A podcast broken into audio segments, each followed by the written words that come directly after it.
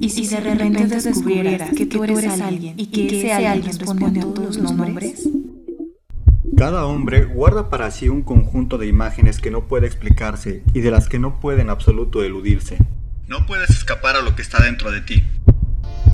Porque existen imágenes que nunca nos abandonan.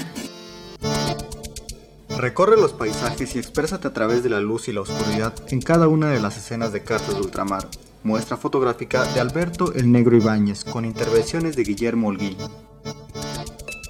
En el marco de la 32 Feria Internacional del Libro Oaxaca 2012 y en colaboración con Almadía, el Museo de Filatelia te invita a la inauguración de la exposición Cartas de Ultramar. Te esperamos este jueves 15 de noviembre a las 7 de la noche.